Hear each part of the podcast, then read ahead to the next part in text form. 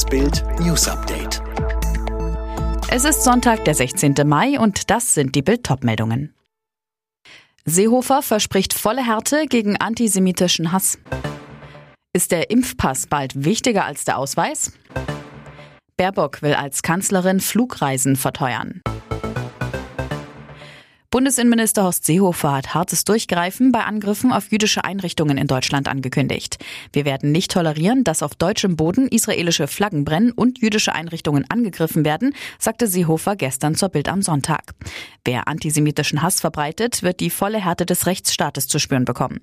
Der Innenminister versprach, Deutschland darf kein Rückzugsraum für Terroristen sein. Die Sicherheitsbehörden sind hellwach und tun alles, um die Menschen in unserem Land zu schützen.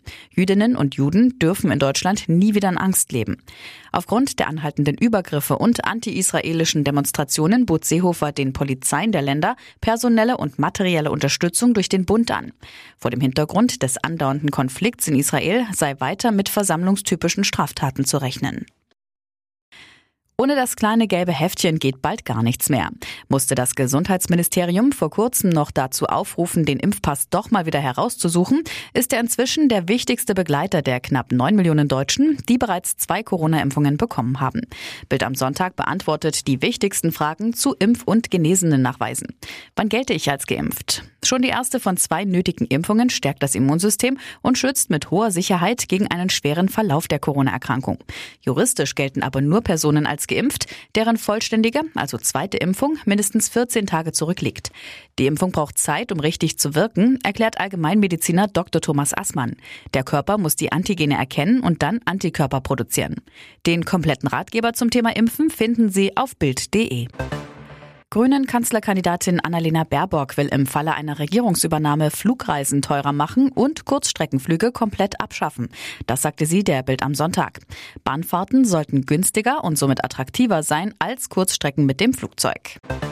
Ab heute gilt Großbritannien wieder als Corona-Risikogebiet, trotz niedriger Infektionszahlen. Der Grund, in Großbritannien breitet sich zunehmend die indische Virusvariante aus, die von der WHO als besorgniserregend eingestuft wird. Die FDP will heute ihr Bundestagswahlprogramm verabschieden. Zur Koalitionsbedingung macht sie einen Verzicht auf Steuererhöhungen und eine Rückkehr zur Schuldenbremse. Auf dem Parteitag wurde außerdem kurzzeitig die Entkriminalisierung aller Drogen beschlossen und anschließend wieder rückgängig gemacht. Und die Ergebnisse aus der Fußball-Bundesliga. Freiburg Bayern 2 zu 2, Hertha Köln 0 zu 0, Augsburg Bremen 2 zu 0, Bielefeld Hoffenheim 1 zu 1, Gladbach Stuttgart 1 zu 2, Leverkusen Union 1 zu 1 und Schalke Frankfurt 4 zu 3. Alle weiteren News und die neuesten Entwicklungen zu den Top-Themen gibt's jetzt und rund um die Uhr online auf Bild.de.